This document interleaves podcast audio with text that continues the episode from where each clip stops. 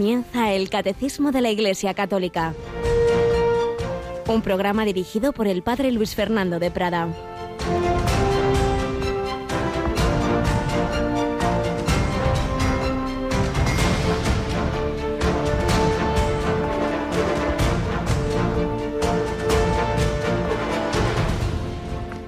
Se puso Jesús a recriminar a las ciudades donde había hecho la mayor parte de sus milagros porque no se habían convertido.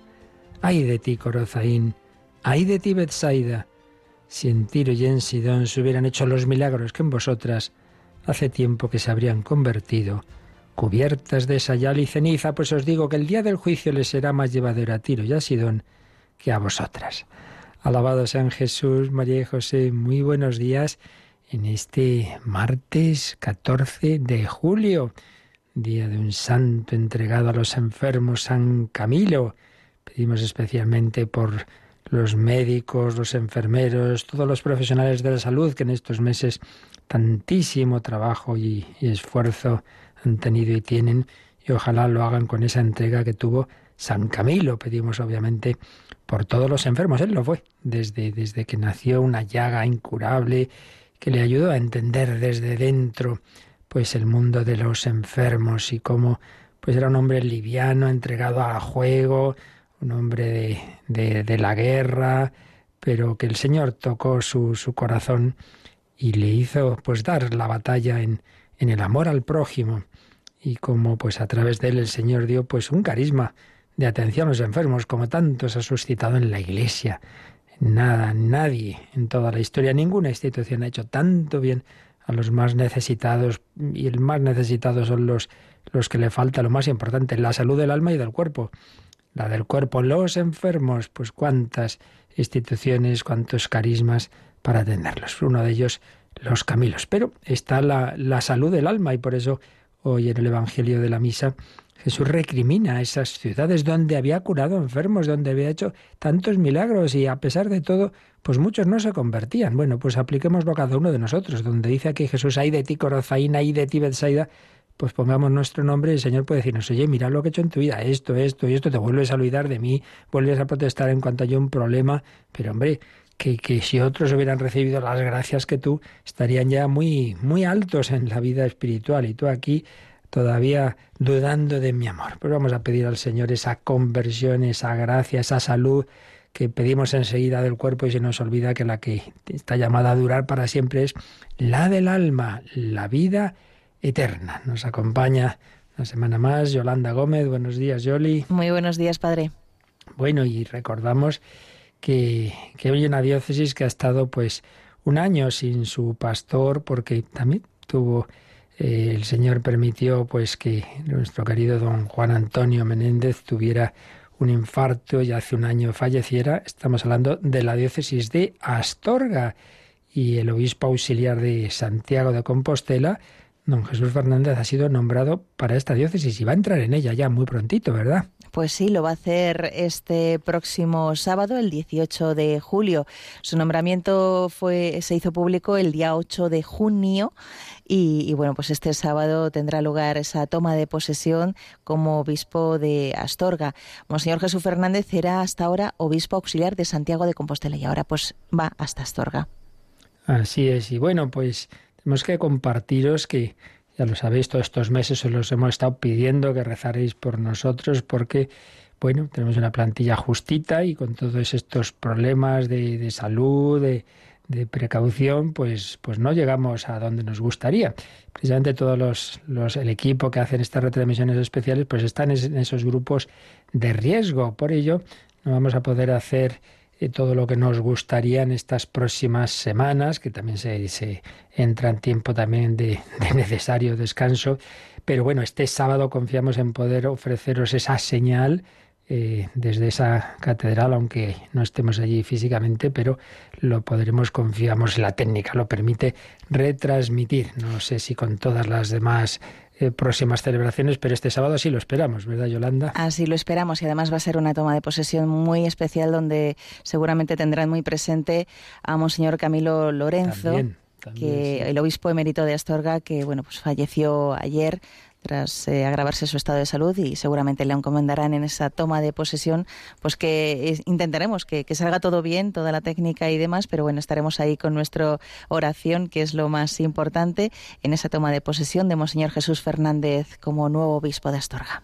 Y así como encomendamos a quien ayer fallecía, ese obispo emérito, queremos dar las gracias por los muchísimos mensajes que hemos recibido en todos los ámbitos pues por el fallecimiento del, que realmente consideramos con razón el fundador de Radio María en el mundo, en Italia empezando y luego en el mundo entero. Muchas veces nos visitó aquí España don Emanuele Ferrario, hombre de Dios verdaderamente, pues ahí donde se ve, pues eso que decimos que no son palabras de la vocación universal a la santidad, un seglar sencillo, un hombre bueno, de pequeño era monaguillo, pero bueno, pues con su, su vida seglar, su empresa, su, su matrimonio, pero que cuando llegó un momento decisivo y duro en la vida, cuando su mujer muere con solo 48 años, un cáncer fulminante, muy poquito tiempo se va, estaba Emanuele muy unido a ella, pero en vez de replegarse en, en, su tristeza, podía haberse deprimido, podía haberse encerrado en sí mismo, nada de eso. Sintió que la Virgen lo que le pedía era poner toda su capacidad empresarial al servicio de la evangelización y bueno, conoce una radio parroquial en un pueblecito de Italia y ahí empezó todo la cosa empezó en Galilea, dice el Evangelio, pues la cosa empezó en Herba y de una pequeña emisora parroquial a una emisora presente en más de 70 naciones de los cinco continentes, entre otras España, donde, como sabéis, empezó hace 21 años la semillita de aquel pueblo, el esfuerzo ímprobo de Manuel Ferrario recorriendo el mundo entero y, de hecho, pues su declive físico comienza. Él amaba mucho África, quería todas esas naciones africanas que, que piden los obispos pues, que esté Radio María, que, que esas inmensas eh, latitudes, esos territorios tan amplios, con pocos sacerdotes, donde las personas tienen tanta sed de Dios, piden esas antenas de Radio María y él hacía todo lo posible por, por que empezara allí Radio María. Y en uno de esos viajes contrajo la malaria y empezó ya a ponerse malito. Y es impresionante que hasta el mismo día en que murió quería que le llevaran al despacho, trabajando desde su despacho, desde su ordenador con oxígeno desde hace ya mucho tiempo, cada vez pues con más problemas respiratorios, pues ahí entregó su alma al Señor y celebrábamos y retransmitíamos ese precioso funeral el sábado pasado. Pues gracias a todos los que os habéis unido en oración, que habéis mandado vuestros mensajes, empezando por nuestros obispos, y seguimos adelante, esa semillita que Manuel Ferrario sembró y que tantas personas también han ido poniendo sus granitos de arena, tantos voluntarios, tanta gente buena. Entre todos colaboremos a esa extensión del Evangelio, lo más importante, lo que va a quedar para toda la eternidad. como quedó la, el granito que puso en España este jovencito del que hemos estado hablando estas semanas y, y nos queda ya pues los últimos momentos de la vida de Bernardo Francisco de Hoyos, de la que decimos hoy algo decisivo cuando llegó al sacerdocio.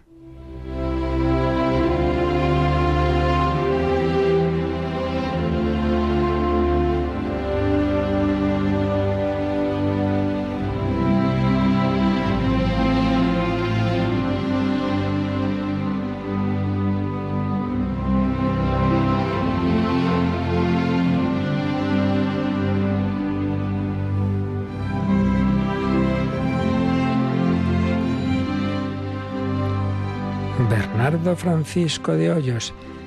Habíamos llegado, que estaba en el último curso de sus estudios teológicos para ordenarse sacerdote y según la costumbre de los jesuitas tenían y creo que siguen teniendo, antes de acabar ese último curso ya se ordenan de sacerdotes en él, siguen los estudios, pero ya pues como sacerdotes, pues bien, eso iba a ocurrir en 1734 Padre Máximo Pérez, estamos siguiendo una vida sencilla y breve que escribió, pero tenía otra más amplia a la que vamos a acudir ahora porque nos da detalles importantes de esos momentos decisivos de la vida de este joven vallisoletano. El poder de los débiles se titula esta otra biografía. Y ahí pues tenemos este calendario, digamos, de, de, de esos días, esas semanas, esos meses previos a su ordenación. Concretamente semanas había entonces la costumbre de lo que se llamaban órdenes menores Pues bien, 18 de diciembre de 1734, 18 de diciembre, Nuestra Señora de la Esperanza, la fiesta de la expectación del parto de Nuestra Señora. Qué buen día para dar el primer paso hacia el altar de Dios. Ahí recibió, existía entonces el subdiaconado. Luego ya está orden menor, puesto que es una cosa puramente eclesiástica, no de origen divino, se suprimiría, pero entonces se daba ese paso. Bernardo anotó en sus apuntes, me alegré porque fuese con la protección de nuestra dulcísima Madre, como lo experimenté, como recibió esa orden menor. Hoy tenemos lo que llamamos los ministerios de electorado, de acolitado, etc.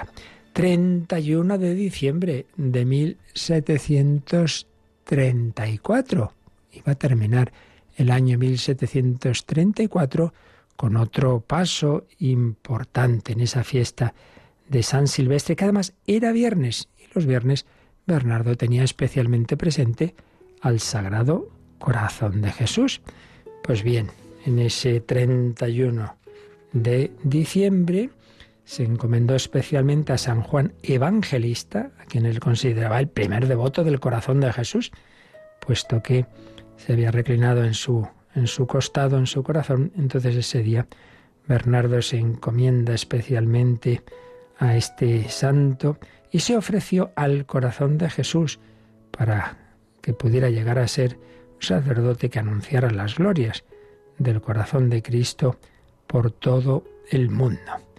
Bueno, pues llegamos ya al 2 de enero de 1735. 2 de enero señor obispo, que antes había tenido algunas pequeñas discusiones con la comunidad de los jesuitas, ahora en cambio en señal de buena voluntad, envió su propia carroza al colegio donde estaban los tres jóvenes jesuitas a los que iba a ordenar sacerdotes. Entonces envió esa carroza para recogerlos del colegio de San Ambrosio de Valladolid y traerlos a su palacio, donde les conferiría las órdenes en su capilla privada.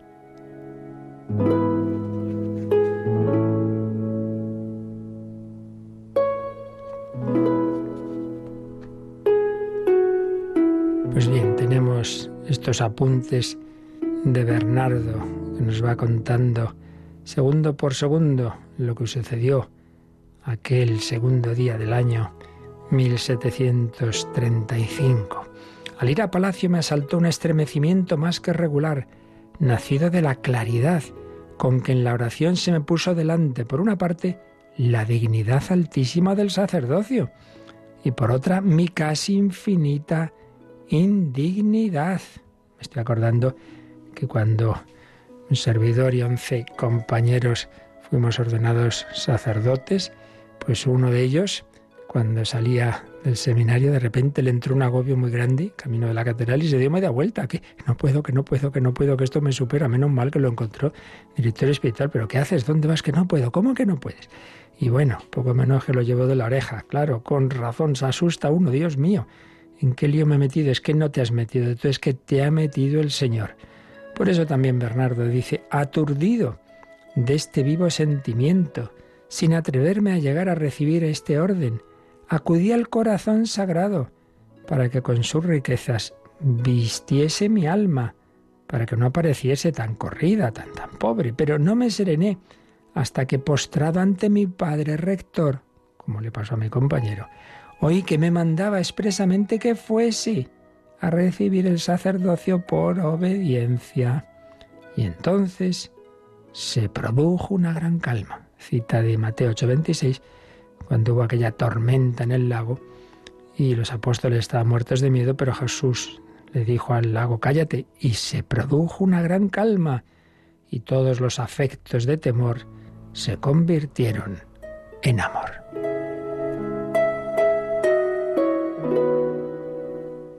Al ir en el coche, en esa carroza, se me representaba que así como éste me llevaba sin tocar en la tierra en lo visible, Así en las manos de la obediencia y providencia divina iba conduciendo invisiblemente sin afecto de tierra. No iba caminando, sino que iba en esa carroza y bueno, igual que no tocaba sus pies la tierra, pues pensaba que eso era una manera de indicarle a Dios que le iba llevando, que era algo más, que no era algo terreno. Y bueno, llega la ordenación, en esa se invocan los santos, letanías de los santos, es uno de los momentos. Y en esa letanía estaban dos de los santos a los que él se había encomendado muy especialmente, como amantes del corazón de Jesús, San Juan Evangelista y San Francisco de Sales. Y por supuesto nuestro Padre San Ignacio, San Francisco Javier, los santos jesuitas y las santas mis devotas, es decir, aquellas santas mujeres que especialmente en la historia habían tenido pues mayores comunicaciones con el corazón de Jesús. Y llega ese momento de la ordenación al tiempo de recibir la potestad sacerdotal, sentí la mudanza que sobraba en mi alma, mirándola hermoseada con el carácter, carácter sacerdotal, que reconocí y entendí que era mejor en sí que lo había concebido con las luces especulativas de la teología. Dios le, iluminó de lo que es ese carácter sacerdotal y claro, entendió mucho más por esa luz de Dios que todo lo que había estudiado, evidentemente. Y al pronunciar el obispo aquellas palabras, recibe el Espíritu Santo, momento clave de las palabras de la ordenación, me llené todo de un sagrado pavor percibiendo interiormente la compañía de tan divino huésped en las nuevas especiales gracias y dones que se me comunicaban.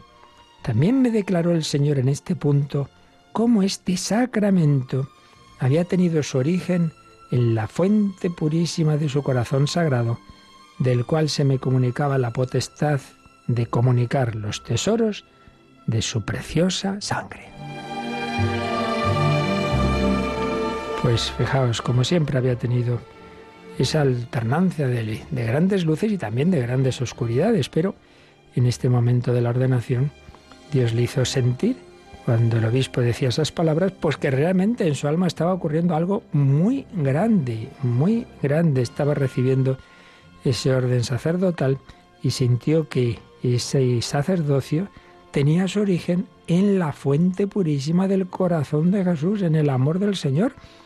Con razón diría siglo siguiente este San, San Juan María Vianney, el cura de Ars, el sacerdocio es el amor del corazón de Jesús. Y bueno, pues en esa misa en que es ordenado, claro, luego ya recibe la comunión y escribía él, en la comunión se abrazaron los dos amantes, Jesús y él, y mi alma se desahogó algún tanto. Lo que en este breve rato pasó entre mi alma y Dios no se puede explicar. Así que el 2 de enero de 1735, este jovencito con dispensa por su jovencísima edad, recibía el sacerdocio. Y como era entonces costumbre, lo había hecho también así San Ignacio, no celebró inmediatamente la primera misa, sino que esperó tres días en los que se estuvo preparando, días de preparación espiritual para la primera misa. Dice que ahí lo que hizo fue entregarse del todo a la potestad del amor de su corazón. Quería que su primera misa fuese el comienzo de una serie de misas en obsequio del Sagrado Corazón como sacerdote propiamente suyo y dedicado a su culto, con toda la especialidad que vuestra reverencia sabe, está escribiendo a su director espiritual, y que el mismo Jesús me dio a entender en estos días. Y por fin, fiesta de la Epifanía, 6 de enero de 1735, primera misa del joven neosacerdote padre Bernardo Francisco de Hoyos en la iglesia de San Miguel del Colegio de San Ignacio de los Jesuitas en Valladolid. Pues ahí nos vamos a quedar hoy, dando gracias de este don del sacerdocio a través del cual el corazón de Jesús nos hace llegar sus grandes regalos, su cuerpo, la Santa Misa, el perdón de los pecados, ese confortar al enfermo con la unción, etcétera, etcétera. El amor del corazón de Jesús.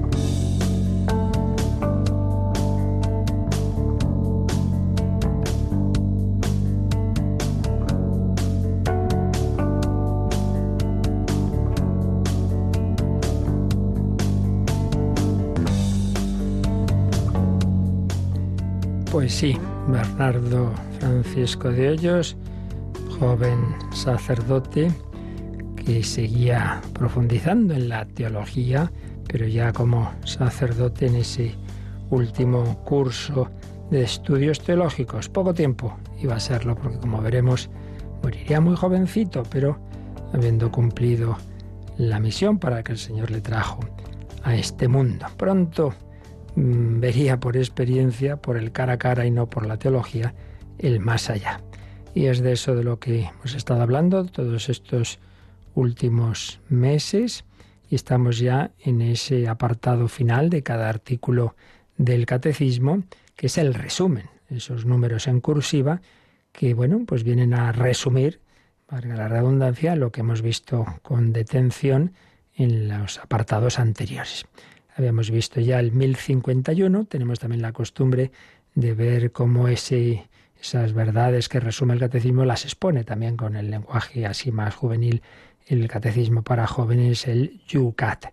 Habíamos visto, digo, el 1051 y vamos a ver el número de resumen Yolanda 1052, que todo él es una cita de ese credo del pueblo de Dios que hemos también recordado bastantes veces en este tiempo, esa solemne profesión de fe con la que Pablo VI clausuró el año de la fe de 1968. Y nos cita el 1052 un apartado del número 28 de ese credo. Lo leemos. Creemos que las almas de todos aquellos que mueren en la gracia de Cristo constituyen el pueblo de Dios después de la muerte, la cual será destruida totalmente el día de la resurrección, en el que estas almas se unirán con sus cuerpos. Así expresaba la fe católica el Papa San Pablo VI, que está entre esas almas que están en el cielo.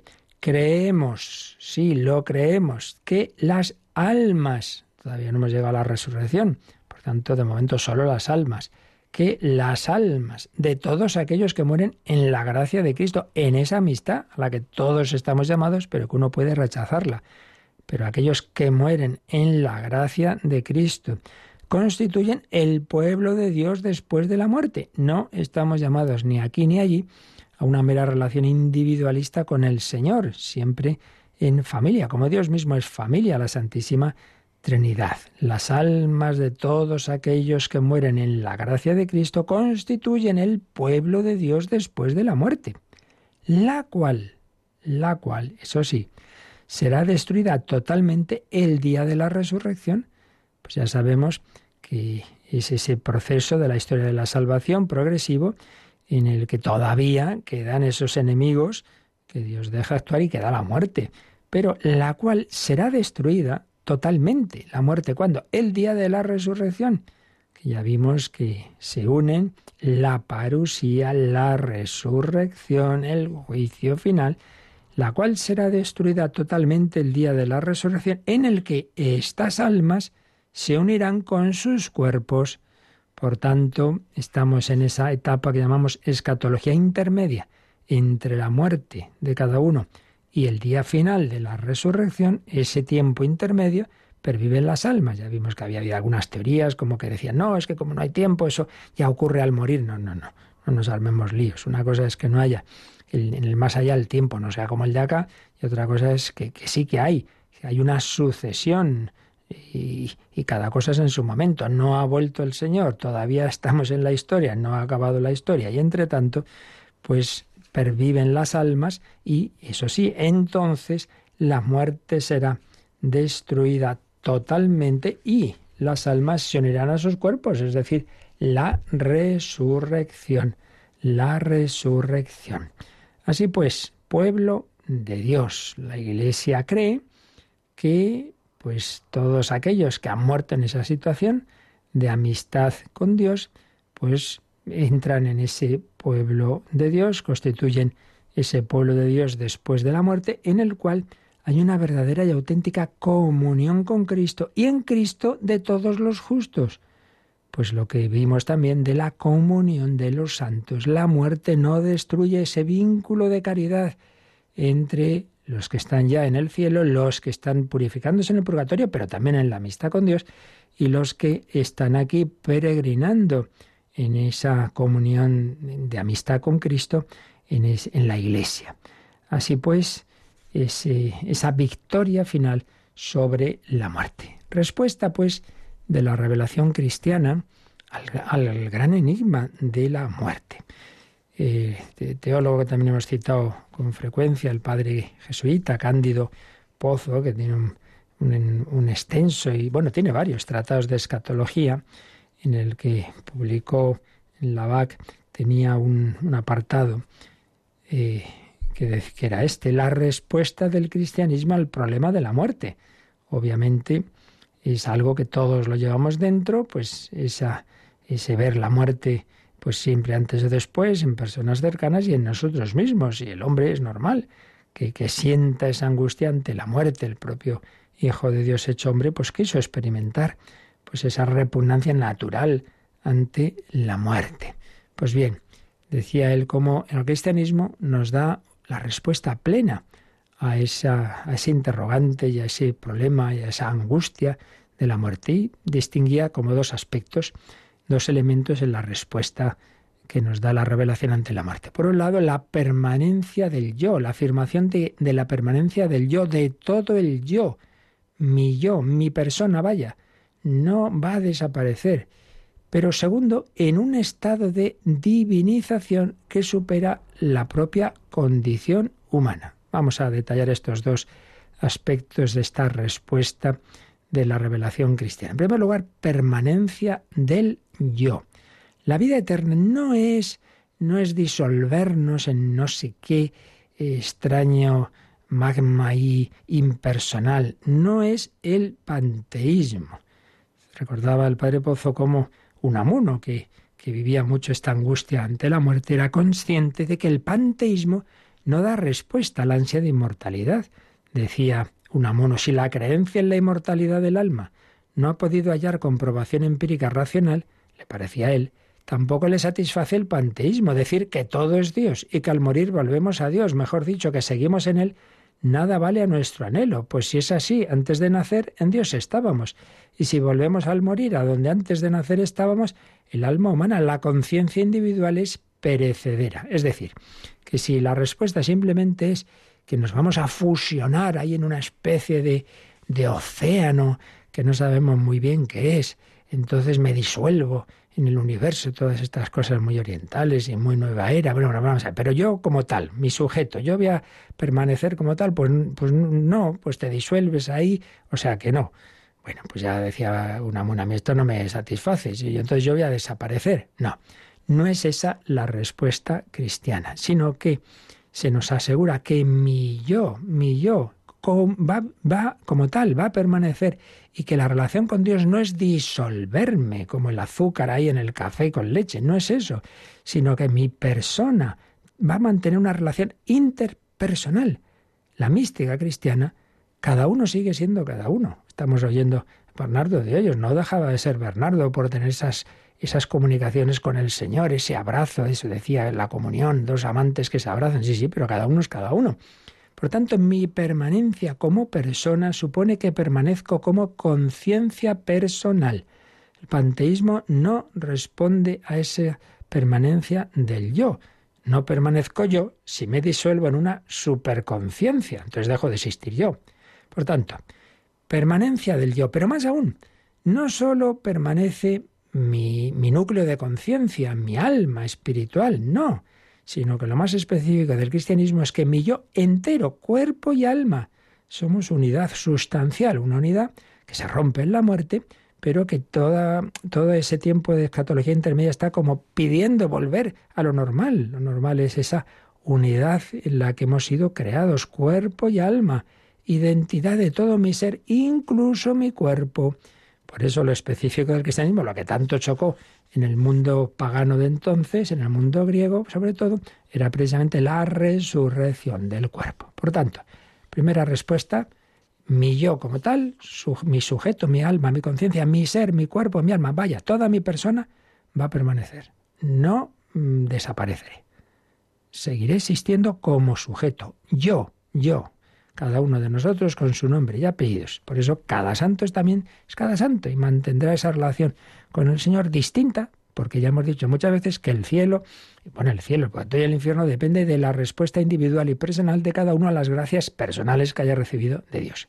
Por lo tanto, en primer lugar, permanencia del yo humano. Pero segundo, no solo permanencia del yo humano, sino que también la gracia de Dios nos eleva a un nivel divino. Por eso también, segundo aspecto de la respuesta cristiana, superación de la propia indigencia. El instinto de conservación no solo aspira a la permanencia en el ser, sino a la superación. El ser humano siempre busca algo más. Nos hiciste, Señor, para ti nuestro corazón está inquieto, siempre buscamos algo más. Por eso nunca nos acaba de satisfacer esta vida del todo, nunca acabamos de ser felices del todo, siempre se nos acaba quedando cortas las cosas. Aspiramos a querer ser siempre más. Esa huida de la, propia inseguridad, la insatisfacción de, de la limitación de todo lo que se posee. Pues bien, el cristianismo nos promete, ahí ya sí, una entrada en Dios que no nos disuelve, que no perdemos nuestra identidad, pero que nos eleva. Superación de esa inquietud, superación de, la limitación, en el, seguiremos siendo, claro, cada uno limitado, pero en esa unión tan grande con el Señor recibiremos una plenitud de vida en el Dios infinito. Por eso, decía Padre Candido Pozo, el cristianismo no solo promete la salvación del naufragio total afirmando nuestra supervivencia, sino también de la inseguridad y de la indigencia que surgen de la finitud humana y que sólo se superan en el contacto sobrenatural con Dios. Y entonces sí, definitivamente se cumplirá la tantas miles, tantos miles o millones de veces repetida en la historia seguro, frase inicial de las confesiones de San Agustín. Nos hiciste, Señor, para ti, y nuestro corazón está inquieto hasta que descanse en ti. Pues sí, descansaremos en el Señor. Qué maravilla. No solo mi yo va a pervivir, sino que va a pervivir ya no en la inseguridad de aquí, sino totalmente unidos al Señor. Nuestras cadenas desaparecerán, como en este famosísimo cántico inglés, el Amazing Grace, se proclamaba, My chains are gone, mis cadenas se han ido, me uniré totalmente al Señor, recibiré la libertad de los hijos de Dios. ¡Qué maravilla!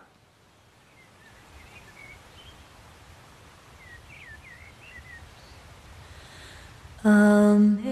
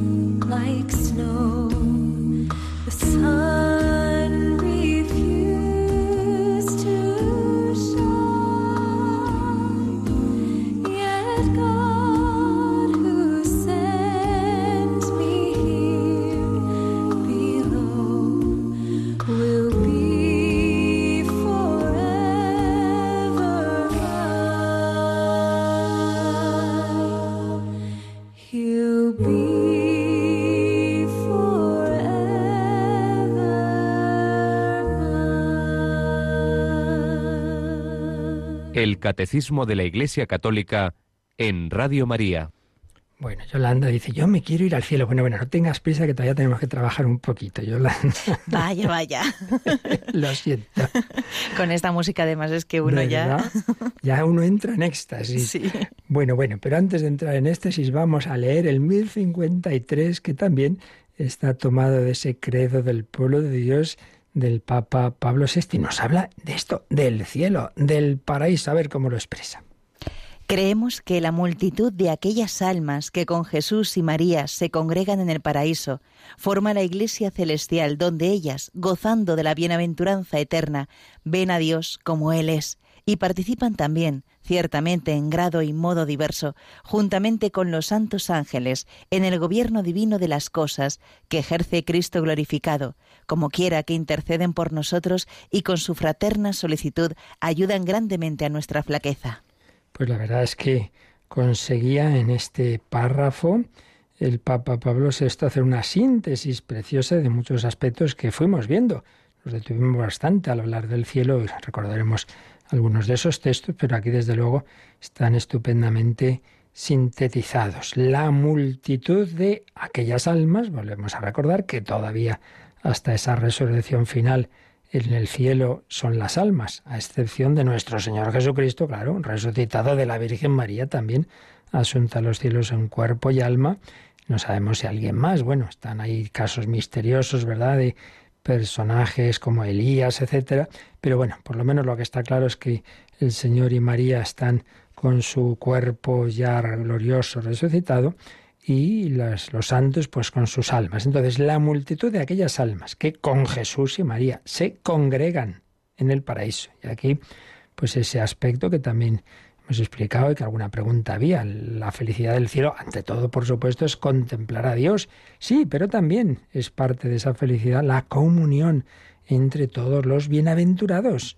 De hecho, pues una de las imágenes que se usa es en el, en el Nuevo Testamento es la del banquete, que un banquete no es uno comiendo solo, sino con los demás. Se congregan en el paraíso, forman la iglesia celestial, donde ellas, las almas, gozando el gozo de la bienaventuranza eterna. Se cumplen las bienaventuranzas. Bienaventurados los pobres de espíritu, porque de ellos es el reino de los cielos. Bienaventurados los mansos, porque ellos heredarán la tierra. Bienaventurados los que lloran, porque ellos serán consolados gozando de la bienaventuranza eterna, eterna, el modo de ser divino, que no hay esa sucesión de aquí, no, no, eternidad.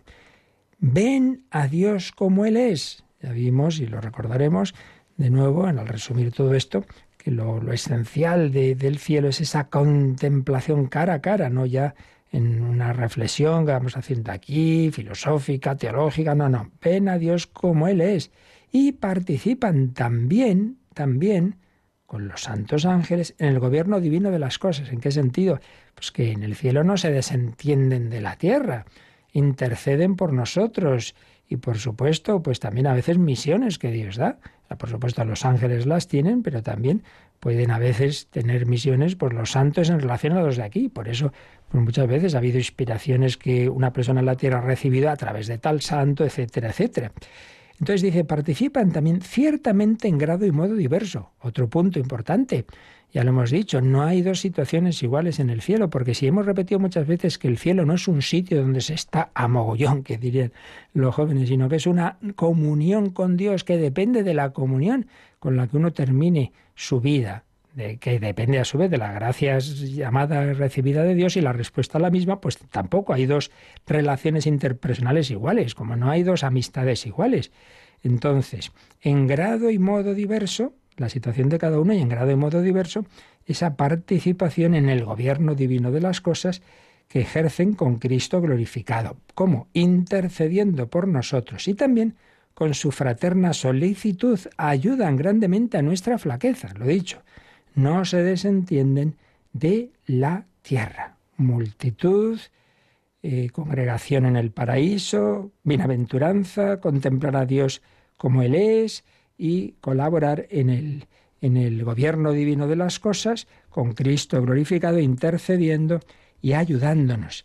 Bueno, pues son algunos de los aspectos que recoge esta síntesis del número 29 del Credo del Pueblo de Dios que a su vez usa como resumen el 1053 del Catecismo. Todo esto pues lo estuvimos viendo, pero vamos a recordar algunos de los aspectos bíblicos que entonces vimos con detalle. El cielo, ¿qué es el cielo? Hombre, inicialmente era una parte de la creación. Dios ha creado cielo y tierra, Génesis 1.1, pero también tiene ese sentido metafórico que es el que se aplica en lo que estamos hablando ahora, en cuanto morada del Dios trascendente, a la que los creyentes pueden subir, de manera que es figura de la vida en Dios. Y en el Nuevo Testamento, pues se va a hablar de ese cielo pues de distintas formas, ¿no? Participar de la vida que es Cristo, ser en Cristo, esto sobre todo muy de San Pablo, esas construcciones que hace, ¿no? En las que son palabras que, en que se junta la persona con, con Cristo, vida en Cristo, ser en Cristo, estar con Jesús también, nos va a decir, muy especialmente tenemos la preciosa carta a los filipenses, y ya dijimos también que la primera carta a los Corintios, sobre todo el capítulo 15, nos va a hablar mucho de estas verdades. La visión de Dios, esto sobre todo lo dice San Juan en su primera carta, primera Juan 3.2, lo veremos tal cual es. Visión de Dios en el sentido de cercanía, familiaridad, semejanza, gozar de, de esa cercanía de Dios. La divinidad es objeto directo de la visión. Y hay otro texto muy famoso, cuando vamos a, leer ese famoso himno a la caridad que en tantas bodas sale, ¿no? Primera Corintios 13, no nos olvidemos de que está en el contexto de hablar de la fe, la esperanza y la caridad. Entonces dice San Pablo que ya no habrá fe porque entonces ya le veremos cara a cara. Ya no hace falta fe, sino lo veremos cara a cara. Por tanto, indica el profesor Eduardo Badío, con penetración, intercambio vital. Y así estaremos siempre con el Señor, dice San Pablo en la que Quizá es su primera carta, el primer texto del Nuevo Testamento, primera Tesalonicenses 4. Así estaremos siempre con el Señor. Está también la expresión vida eterna, participación ya desde ahora, ya desde ahora, en la vida de Dios. Ya lo decíamos, sobre todo San Juan insiste en que la vida eterna comienza aquí por el bautismo, la gracia de Dios en nuestra alma, en nuestro ser, es la vida divina, es la vida eterna. El que cree posee ya la vida eterna. Primera de Juan 3, 14, 15. Y en la oración sacerdotal, Juan 17, 3, esta es la vida eterna, que te conozcan a ti, el único verdadero Dios y al que tú has enviado Jesucristo. Vida eterna, vida feliz y diversas imágenes, reino de Dios, paraíso, cielo, gloria, perla fina, red repleta de peces.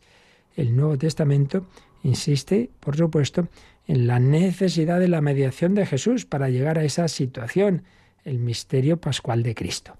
Es lo que vimos en la vida y lo que la Iglesia pues luego ha ido enseñando en su magisterio. Hay un documento muy importante que ya citamos, la Constitución dogmática Benedictus Deus, en que explicaba el, el, Papa que las almas tienen una visión intuitiva, facial, inmediata de la esencia divina y que las consecuencias de esa visión de Dios son el gozo, la bienaventuranza, la vida eterna.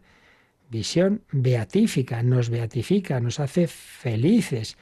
Visión de Dios, gran unión con Dios, para lo cual es necesario ser elevados, recibir una gracia muy especial que los teólogos llaman el lumen gloria, como enseñó el concilio de Bien. Y otro concilio, el de Florencia, habla de la visión de Dios como contemplación de las personas divinas, no es así una cosa abstracta, no, no, centrar en la familia.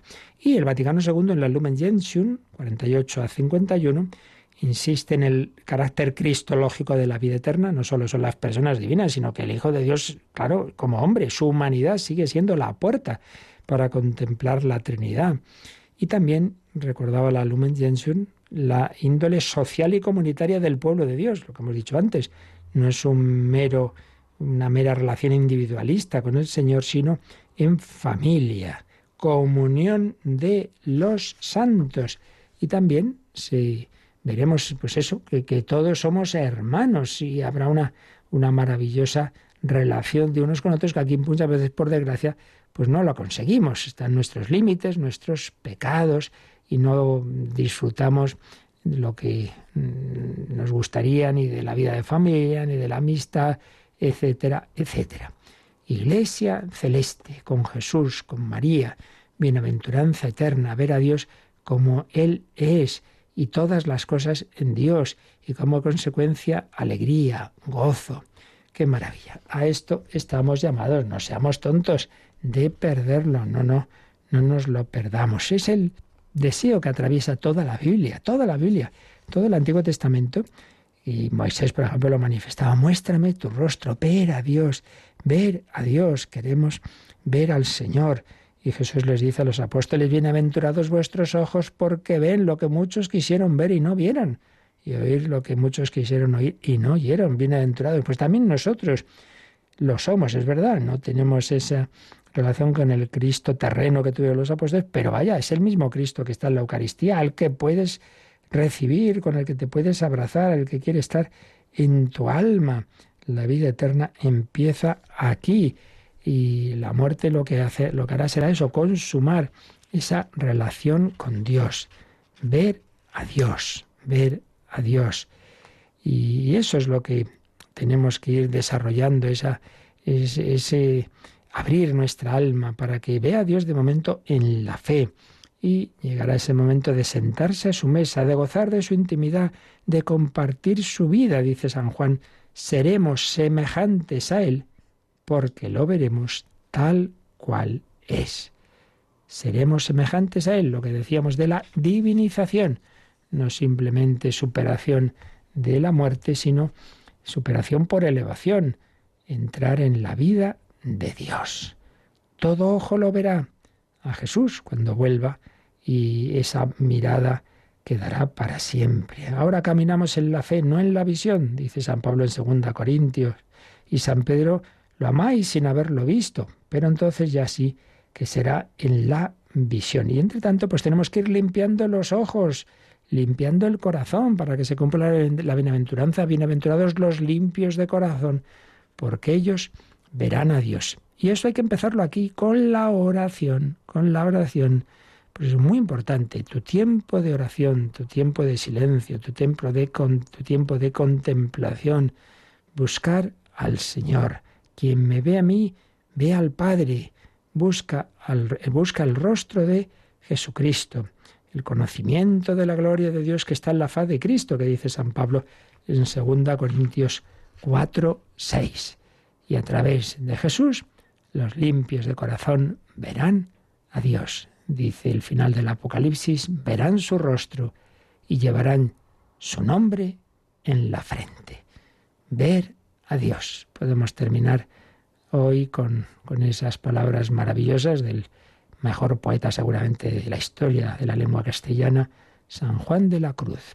Cuando tú me mirabas, su gracia en mí tus ojos imprimían por eso me adamabas, y en eso merecían los míos adorar lo que en ti veían.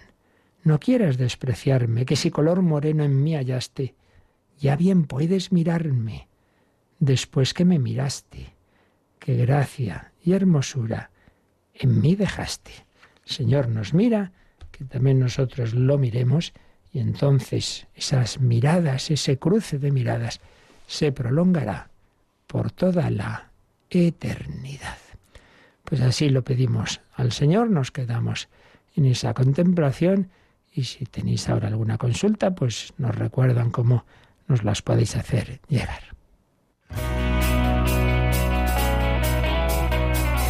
Participa en el programa con tus preguntas y dudas. Llama al 91005 9419. 91005 9419 Puedes escribir un mail a catecismo arroba o escribirnos un mensaje al teléfono de WhatsApp 668 594 383 668 594 383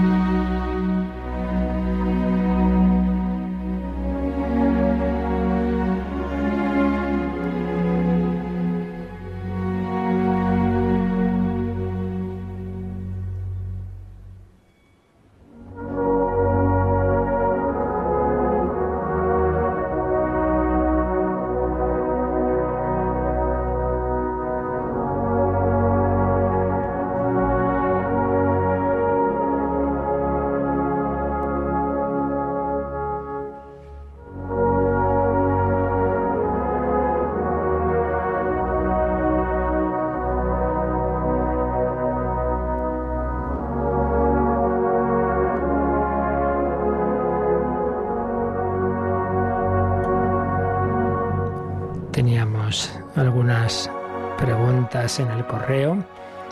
A ver, esta dice así, los que no van a misa los domingos, el 85% según las estadísticas, se van al infierno, hombre. Vamos a ver, aquí hay dos o tres cosas implicadas. Uno, la vida eterna depende, ya lo hemos dicho muchas veces, de cómo termina uno su vida terrena. Por tanto, mm, para empezar, hay que decir, bueno, depende la persona de la que estemos hablando en el último instante de su vida, la relación entre Dios y ella, pues según cómo sea esa relación y si al final de su vida esa gracia de Dios invitando a su amistad es aceptada, pues entonces eso es lo decisivo, no lo que haya hecho antes. Evidentemente lo que se ha hecho antes va preparando el final, por supuesto. Pero bueno, en primer lugar que quede claro que depende de, de ese momento final y muchísima gente que ha vivido mal, pues confiamos en que al final, en la enfermedad, en la muerte, pues acepte esa gracia de Dios y de hecho pues tenemos el ejemplo del que llamamos buen ladrón, pues que al final hoy estarás conmigo en el paraíso, eso para empezar. Segundo lugar, el tema de la Santa Misa es un mandamiento de la Iglesia a los que hemos recibido la gracia de estar en ella. Entonces es una manera de concretar la Iglesia lo que es el tercer mandamiento de la ley de Dios y decir, hombre, como regla general, que tampoco es absoluta, porque tiene el propio código cuando lo expresa, ya lo indica, como regla general, la vivir el que ha recibido la gracia de Dios, la fe católica, etcétera, pues ese alimentar esa vida divina normalmente implica alimentarla con la Eucaristía dominical. Pero también he recordado muchas veces que una cosa es lo que en sí mismo es bueno o malo y otra cosa es la responsabilidad subjetiva esa persona que no conoce, no hace, no, no cree en la iglesia, o, no le han explicado bien lo de la, misa, etcétera, eh, subjetivamente hablando está cometiendo ese pecado grave que objetivamente hablando no lo sabemos, solo Dios lo sabe, por eso no juzguéis y no seréis juzgados. Por lo tanto, no podemos ni decir, por supuesto, que el que está viviendo mal, pues ya de seguro le va al infierno porque pues hasta el final de su vida Dios le va a traer, pero segundo, ni siquiera podemos asegurar que lo que en sí mismo está mal, pues eh, para esa persona subjetivamente hablando lo está haciendo con plena conciencia, libertad, etc. Solo Dios lo sabe. Por lo tanto, ¿qué tenemos que hacer? Bueno, pues eso sí, lo que tenemos que hacer, y en esto empalma con otra pregunta, que ahora leo rápidamente, lo que tenemos que hacer es enseñar a todos la plenitud de la verdad, que es la revelación de Dios, que Dios para algo nos ha dado las cosas, no para fastidiar. Voy a fastidiar el domingo, hay que ir a misa. Hombre, no, no es eso. Como necesitáis, estamos hechos todos para esa relación con Dios. No hay mejor forma de relacionarnos con Dios que recibir al propio Cristo, su palabra, su sacrificio y su cuerpo. Entonces, niño, hay que comer, hay que hay que comer. Hombre, es que necesitas alimentarte. Las cosas no son buenas porque Dios las manda, sino que las manda porque son buenas. Pero hay gente que no lo sabe. Entonces ahí está nuestra responsabilidad de evangelizar. Y por eso la otra pregunta dice, gracias a Radio María, en el tiempo de confinamiento me ha acercado más a Dios. Qué bueno. Y ya no podría vivir sin la palabra de Dios y ponerla en práctica. ¿Qué podría yo decir a algún familiares, amigos, cuando ponen por excusa que son creyentes pero no creen en los curas? A mí me molesta y no termino y termino no continuar con la conversación. Bueno, pues yo le voy a contar que una vez tuve una misa hace muchos años en que estaban todos los jóvenes del pueblo después de una noche de estas de, de, del, del la, vigilia pascual, vaya, pero no que hubieran ido, no, que estaban por ahí. Pero había esa extraña costumbre de ir luego por la mañana a la procesión del resucitado, todos los jóvenes del pueblo. Y, y empecé diciendo, hay quien dice, no creo en los curas, yo tampoco, no soy tan tonto de creer en mí. Bueno, ¿qué quiero decir? El tema no es creer en los curas, no, hombre, el tema es, ¿usted cree en Jesucristo? ¿Usted cree que Dios se ha hecho hombre en Jesucristo? Pues claro, creer en Dios, sí, un Dios que está allá arriba y yo me lo imagino como me da la gana y me manda lo que me da la gana, eso es hacer tu propia religión. El tema es si crees que el Hijo de Dios se ha hecho hombre y el Hijo de Dios hecho hombre ha dejado un modo de comunicación con nosotros que es la iglesia. Tú eres Pedro, sobre esta piedra edificaré mi iglesia. Tomad y comed, esto es mi cuerpo. A quienes perdonéis los pecados les quedan perdonados. Entonces, la cuestión es busca ese Dios que nos ha dicho para comunicarnos con Él. Entonces uno encuentra, se da cuenta de que la plenitud de esa comunión con Dios está en esos medios que Él nos ha dejado en la iglesia. Entonces, bueno, pues intentar por ahí, pero bueno, cuando uno está muy cerrado, pues rezar, dar testimonio y, bueno, pues estar ahí pendiente, invitar a cosas donde uno pueda descubrir esa experiencia de Dios. Bueno, en medio minuto no se puede decir mucho más de esto que en tantos programas hablamos, ¿no? De la evangelización. Pedimos al Señor su bendición para vivir así en su presencia este día. La bendición de Dios Todopoderoso, Padre, Hijo y Espíritu Santo, descienda sobre vosotros. Alabado sea Jesucristo.